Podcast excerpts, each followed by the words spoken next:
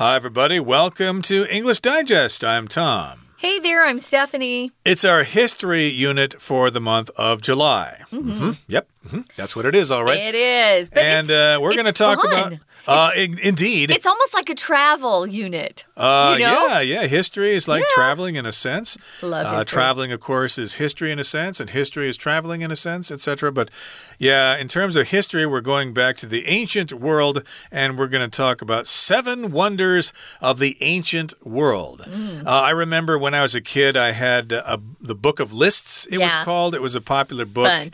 Uh, back at that time. Mm-hmm. And in that book, they did have a list of the seven natural wonders, or excuse me, the seven wonders of the ancient world, which most don't exist anymore. Only and then one. there are like seven wonders of the modern world. Yeah, we can still see those. And then there's also lists of like uh, natural wonders of the world, Mm-hmm, etc. So we're going to focus today specifically on seven ancient wonders, some amazing things that existed. And specifically, we're talking about ones in the Western world because that's where we're far from. Western civilization. yeah. Exactly. And of course, at the time, uh, people around Europe there didn't really know about things. Uh, outside of Europe, there, maybe they still don't, but uh, at the time, though, they had this idea of the seven great things that existed in the world, and they were mostly in Egypt and Greece and places like that. So that's what we're going to talk about in our program today. Okay, let's read through day one.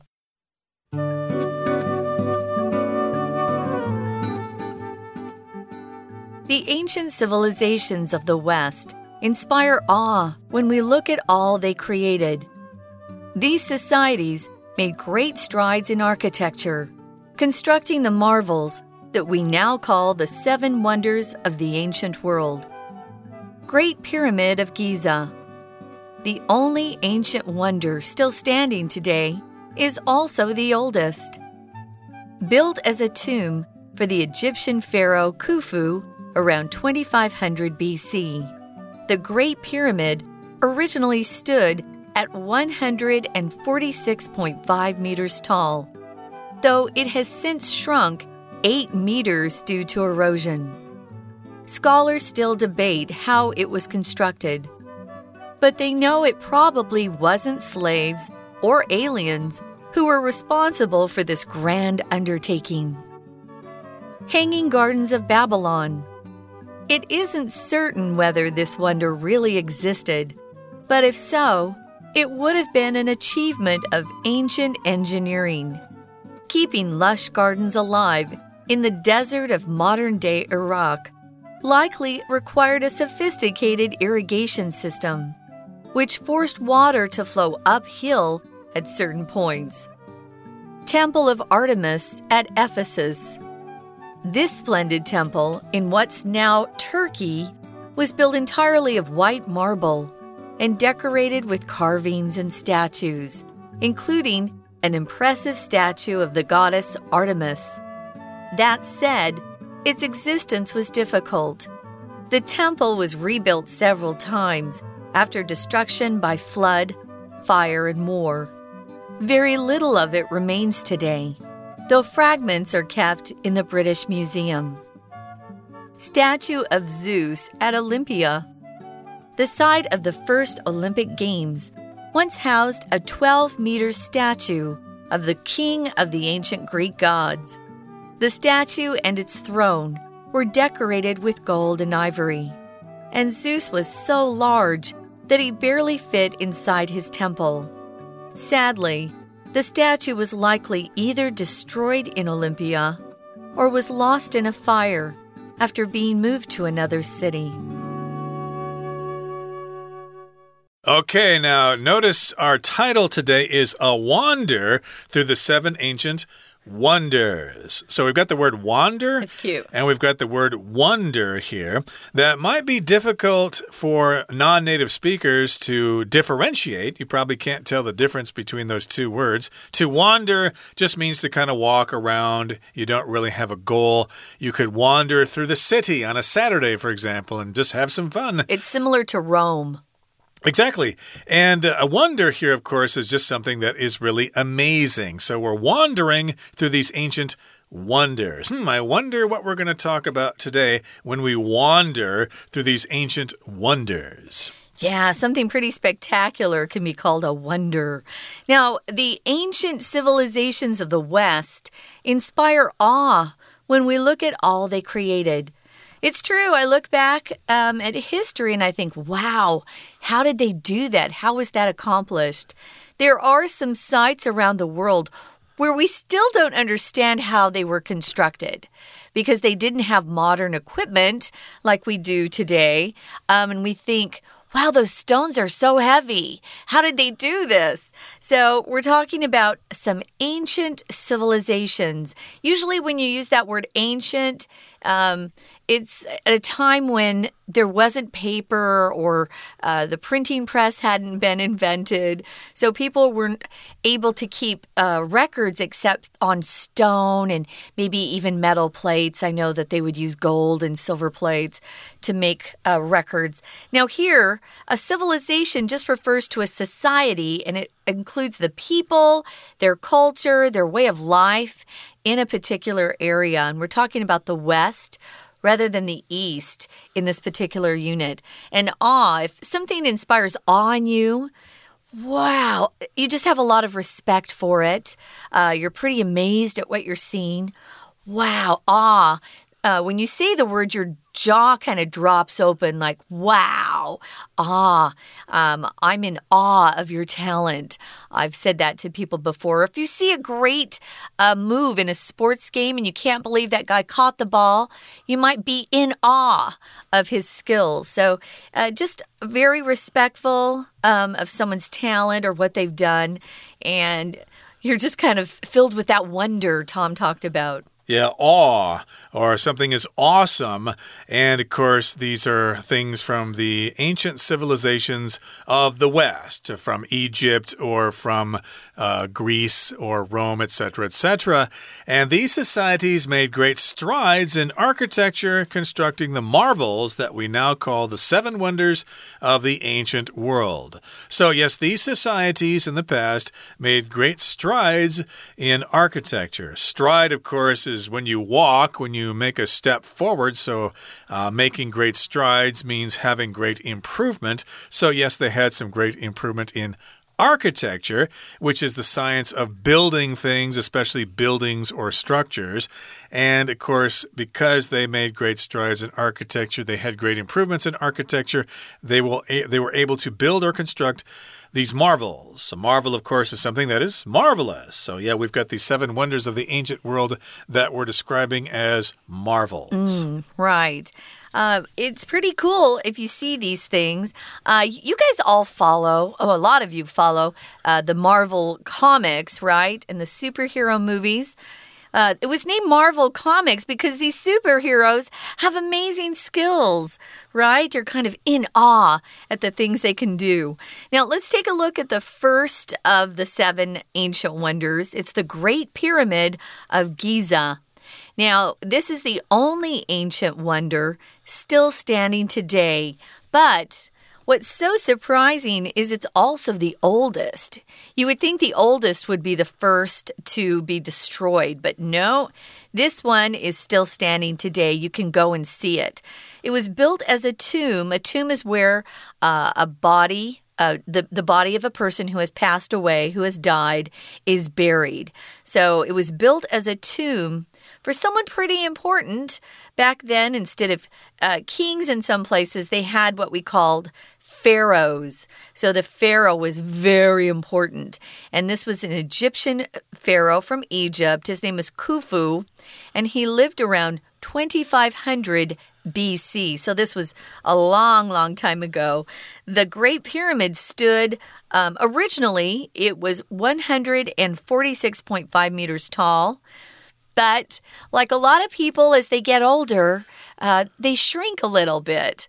Um, their their height diminishes or decreases. So this particular uh, pyramid is actually uh, shorter than it used to be. And why? Well, it's due to erosion. Erosion happens when um, something has to endure a lot of wind and rain and just use. Uh, that's erosion. It, it, little by little kind of uh, shrinks or disappears through erosion, like the Queen's Head in Keelung, right? Mm. we've lost a lot of the neck of the Queen through wind and sea erosion. Right. Uh, over time, at least uh, in terms of this pyramid, the wind has blown, and gradually, over hundreds of years, little pieces of uh, dust get blown away. And as a result, it's not as tall as it used to be, but mm -hmm. it's mm-hmm. still there. Mm -hmm. And scholars still debate how it was constructed but they know it probably wasn't slaves or aliens who were responsible for this grand undertaking. Yeah, I know what they're referring to there. When I was a kid, I remember reading a magazine that suggested, oh, they could not possibly have built that using human labor. It must have relied on aliens. They must have had these spacemen coming with their spaceships and moving these big blocks of rock to build the pyramids. But most scholars think, nah, that's kind of silly. It's ridiculous. And scholars also don't think that the pyramids were built by slaves either. Yeah, slaves or aliens were not responsible for this grand undertaking. An undertaking is just a big project, something that takes a lot of effort and time to finish. It's being used here as a noun, guys, but it's also a verb to undertake a big task or a big project. Uh, so if it's an undertaking as a noun, it's a, a big, big uh, task or project or process that someone is going through. So, yeah, to undertake. Um, maybe you've been asked to undertake uh, the development of a new product for your company. That's a big undertaking. Grand here just means big. So, our next. Uh, seven ancient wonders that we're talking about. The next on the list is the Hanging Gardens of Babylon. Babylon is an ancient city um, that you often hear about if you're into uh, Bible study, especially the Old Testament. It says here, it isn't certain whether this wonder really existed. So I guess we're kind of guessing uh, through the records that have been left behind. We're kind of guessing as to what it would have looked like or what it, you know, did look like. But it would have been an achievement of ancient engineering. Um, I know a lot of our listeners are engineering students. You could be studying mechanical engineering, chemical engineering, um, computer engineering, which is really popular too. It's that branch of science and technology. And it's concerned with design and building and the use of engines, machines, and structures. And back then, they didn't have a lot of modern technology. So it would have been pretty amazing to have this kind of garden. We're going to talk more about this garden, though, after our break, because we want to uh, have enough time to talk about what an amazing feat it would have been to have this particular hanging garden. Stay tuned, we'll be right back after our Chinese teacher. 听众朋友，大家好，我是安娜。我们今天跟明天啊，要带大家回到古代世界，看看神秘的古代世界的七大奇景哦。好，那当然呢，我们知道这个西方的古文明其实创造了很多东西，可是如果我们真的仔细去看，我们就会有一种哦，一种敬畏之情。那么当然，这些社会在建筑风格上啊，有很多的进步，也建造了我们现在称为古代的世界七大奇景。这种奇迹。好，那我们接下来就看第一个喽，Giza 金字塔。其实 Giza 金字塔是到现在目前为止唯一一个仍然屹立而且最古老的一个古代奇景。不过在这句话当中呢，也就是 Giza 大金字塔这一段的第一句，我们看到一个关系子句，也是限定用法，但是它简化喽。先行词是 the only ancient wonder。那么先行词当中有 only 这个强调字眼，后面所谓的冠带一定会用 that。可是它的简化其实是把 be 动词的 is 也同时删掉了，所以看到的是 still standing today 这三个字可以左右挂号起来。好，那么这个大金字塔呢？是建于西元前大概差不多两千五百年左右，当时是埃及法老古夫的陵墓。不过在这句话当中有一个分词构句哦，我们看到第二句一开始是一个 P P built b u i l t。如果莫名其妙看到 p p 的话呢，我们会知道这个被动它的主词一定会出现在句子逗点之后，the Great Pyramid。所以言下之意是 the Great Pyramid was built。好，我们把主词跟 be 动词都删掉，那连接词到底在哪里呢？其实就在句子当中逗点之后 and。原本有个连接词，把它删掉了，因为逗点前后没有什么特别强调或者是的这个很奇怪的语义逻辑关系，所以就直接把 and 删掉了。好，那么在这个分词构句特别注意。不过接下来我们看一下最后面，那么它当时呢是有一百四十六点五公尺高，不过因为侵蚀的关系就缩小了八公尺。那么目前学者还是在争论它到底是怎么建造的。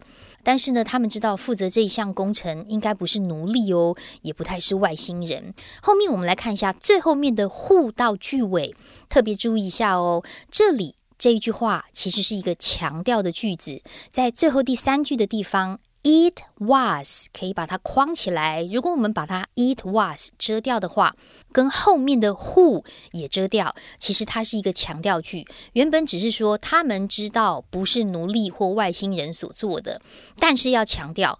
根本不是 slaves，也不是 aliens。好，接下来我们看到的就是巴比伦的空中花园喽。不过，巴比伦的空中花园目前还不是很确定这个奇景是不是真的存在。因为如果真的存在，可能真的是古代工程的一个很极致的成就。好，所以在这句话当中呢。这里的 it it 是一个虚主词，而真主词会从 whether 一直到后面逗点的地方。不过特别小心哦，在这里其实是一个情状可能性，逗点之后 it would have been，这里的 would 表示一种比较极小的可能性 would。We're going to take a quick break. Stay tuned. We'll be right back.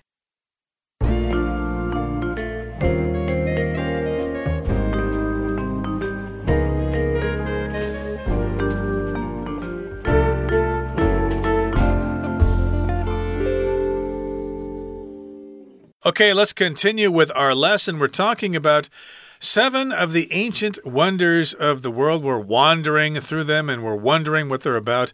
These indeed are ancient wonders of the world. Seven of them, that's the magic number. Mm. The first wonder of the ancient world that we talked about was the Great Pyramid of Giza, which is in Egypt. Maybe you've been there, it still exists.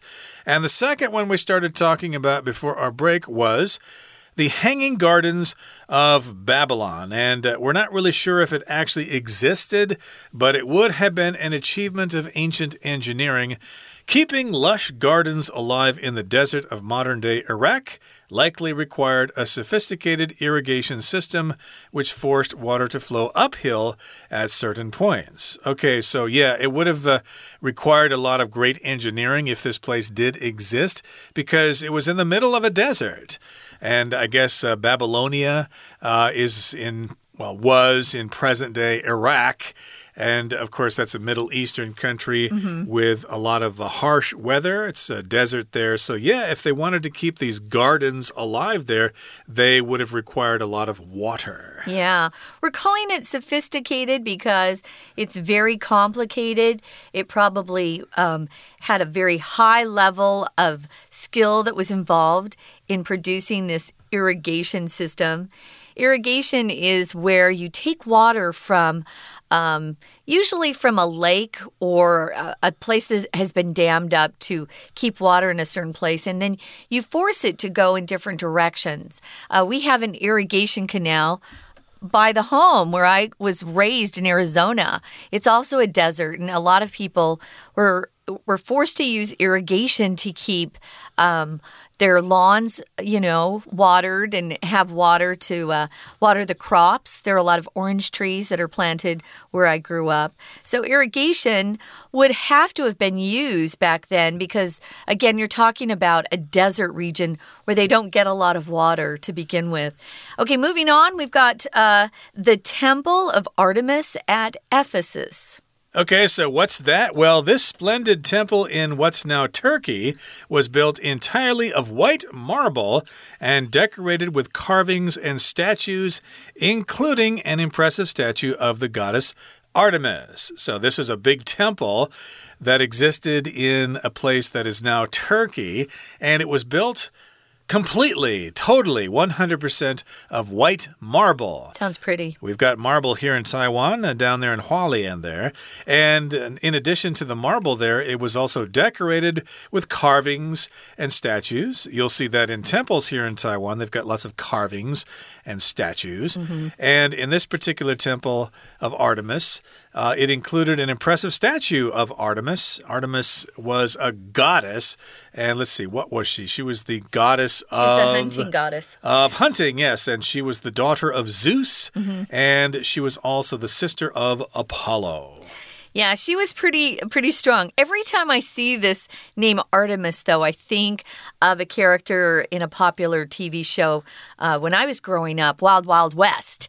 And Artemis was the name of a guy. So this particular goddess is definitely female, but she's very strong and she was a great hunter or a huntress, as they sometimes refer to her. So she um, has there's a statue of her inside this beautiful temple that used to exist. You can't go and see it now. I would love to have seen it. Um, he says that its existence was difficult. You know, they built it the first time and then they had to rebuild it several times after its destruction.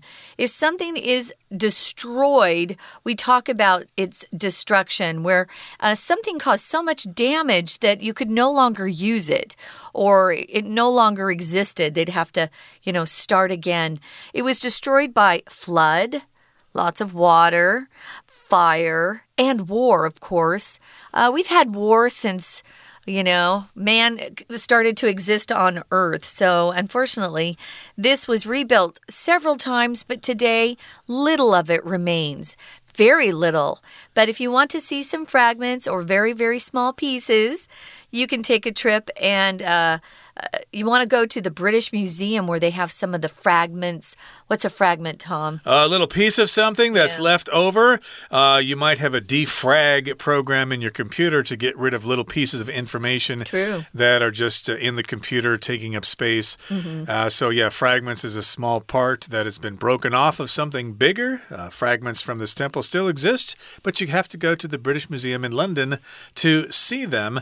And now we're going to talk about the statue of Zeus. Zeus at Olympia. Now, the site of the first Olympic Games once housed a 12 meter statue of the king of the ancient Greek gods. Nowadays, we've got all sorts of really tall statues. Yeah. Uh, I think there's a tall statue down in Kaohsiung there. I don't know how tall it is, but that's Foguangshan. I think they've got a big statue of the Buddha there. But in this particular case, uh, in uh, Greece, there, in ancient Greece, there was a statue of Zeus there, mm. and it was 12 meters tall. Wow. I imagine that was pretty tall for the time. Um, I wanted to point out quickly on a pronunciation um, aspect here. House is somewhere where you live, but if it turns into a verb, guys, as it does in this first sentence, once housed a 12 meter statue, instead of an S sound, s we use the Z sound, house, to house somebody. You can't say, i want to house you. That's wrong. Mm. so remember, if house is a verb, you pronounce it with a Z, house, to house something or to house someone.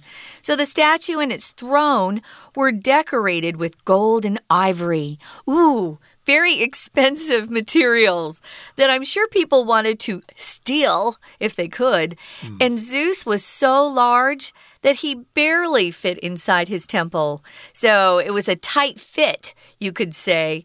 Now, a throne is where a king or queen or some royalty sits. It's a nice chair that's been decorated with lots of jewels. Uh, if you want to see a throne, uh, for a modern day queen, you might check out uh, Queen Elizabeth's throne. Um, she's the queen, of course, of the UK. So, yeah, they decorated it with beautiful things. It says, sadly, the statue was likely either destroyed in Olympia or was lost in a fire after being moved to another city.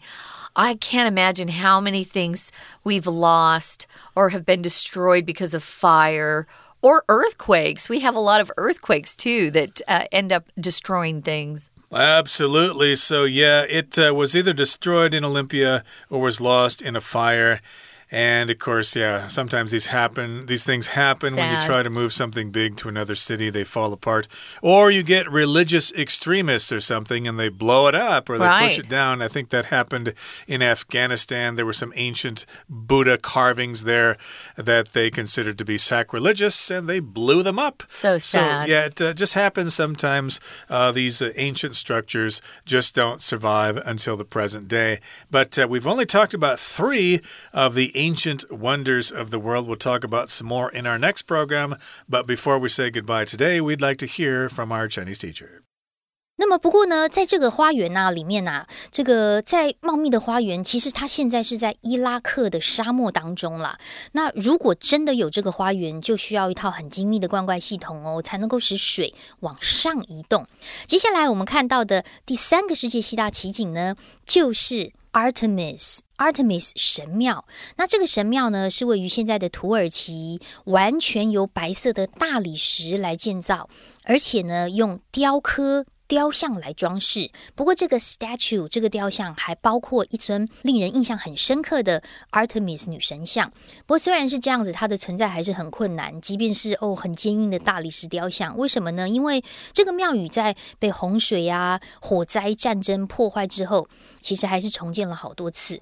好，我们刚刚有提到一个，尽管虽然是用大理石来雕像，好像很坚固的样子，这里有一个特别的片语，请画起来，在第二句最前面。That said，that said 是尽管是之前所谈到的这个情况，或者我们常常会说尽管如此，虽然是那样。好，最后我们再来看一下第四个所谓的世界七大奇景，就是 Olympic Zeus 的神像，一个 statue。